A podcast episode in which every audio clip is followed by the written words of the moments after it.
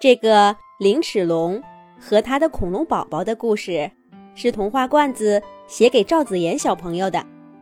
罐子姐姐祝赵子妍小朋友天天开心，天天快乐。妈妈，我冷。妈妈，我也冷。默默和苏苏紧紧的靠着妈妈，可是妈妈长着鳞片和些许羽毛的身体，也提供不了多少热量。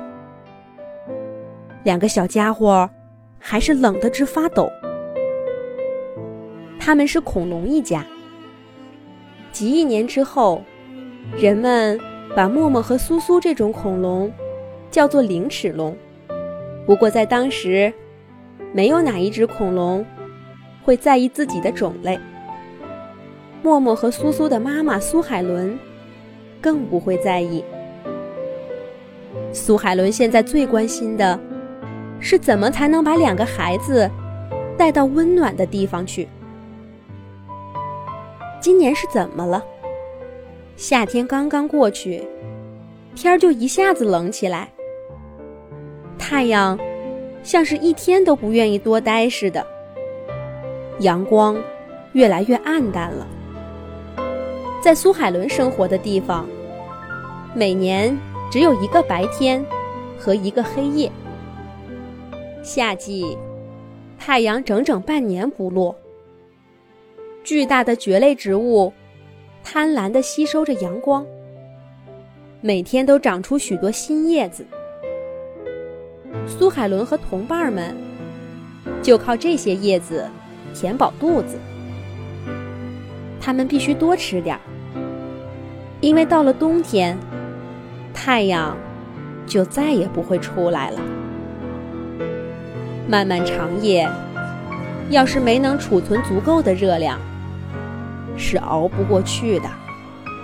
这些道理，苏海伦都懂。可是今年。冬天实在来得太快了些，一场寒风让蕨类植物的叶子掉落大半，还没来得及吃，就被风给吹干、吹走了。两个孩子，他们那么小，天一冷就缩成一团儿，在空中发抖。不行，再这样下去。会出事儿的。苏海伦决定带着孩子们往温暖的北方走走，看看能不能找点吃的。默默和苏苏懂事的跟着妈妈，开始了一段未知的旅程。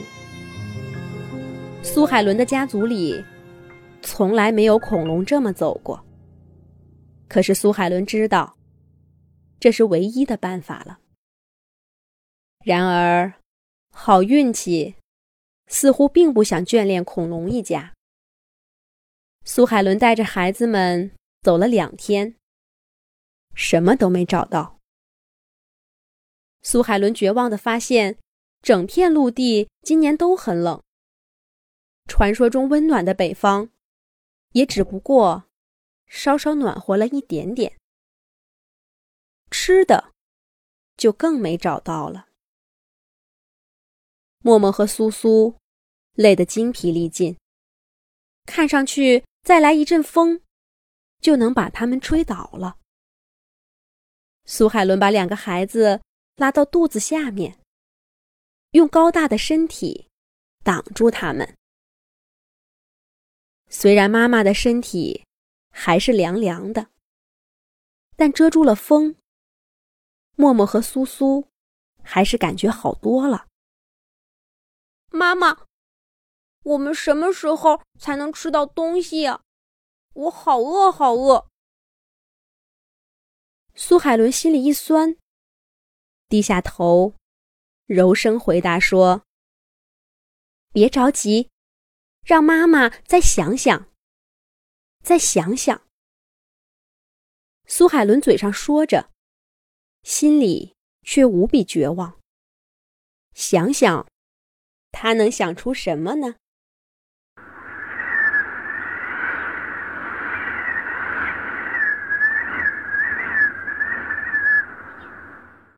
又一阵风吹过，苏海伦闭上了眼睛。等他再睁开的时候，忽然看见眼前有一片绿绿的东西。苏海伦把头凑过去，仔细看了看，那是一小撮叶子。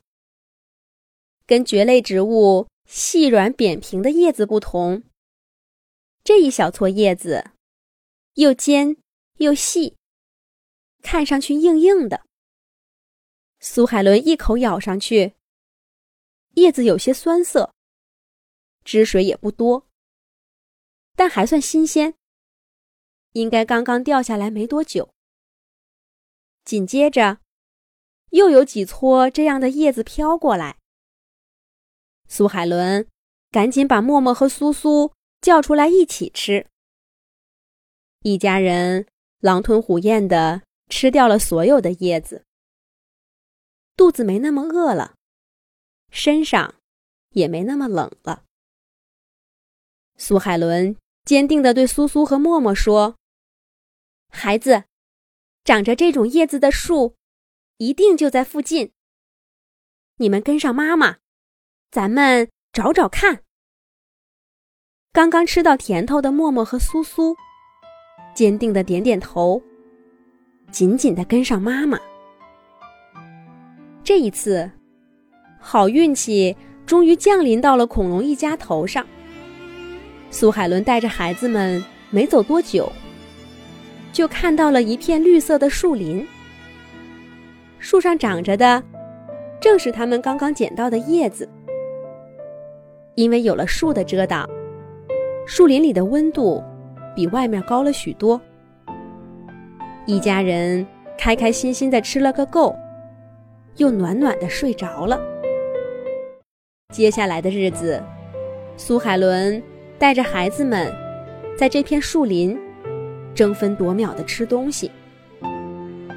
漆黑的冬季终于还是来了，雪花飘落，给长着针叶的树裹上了一层雪白的外衣。树林里也变冷了，但这一次，苏海伦一家。已经准备好了。苏海伦在树底下挖了一个深深的洞，让默默和苏苏先进去，然后自己也进去，再用泥土封住洞口。一家人要在这里度过整个冬季。进洞穴之前，苏苏和默默坐在洞口。看到一抹光亮从天边划过，又拖着长长的尾巴，消失在了茫茫的夜色中。小恐龙苏苏指着光影暗去的地方问：“妈妈，那是什么？”苏海伦转过头，却什么都没看见。苏海伦不会知道，几百万年以后，一颗流星。带着这样一抹光亮，撞向了他曾经生活的地球，让整个恐龙家族彻底消失了。他更不会知道，上亿年以后，一种叫人类的动物找到了他刚刚挖好的洞穴。那时候，洞穴早就被压在层层叠叠的岩石下面。不过，人类。还是检测出了恐龙生活过的痕迹。无论怎样，地球会记得每一种动物的存在。然而，这些对苏海伦来说一点儿都不重要。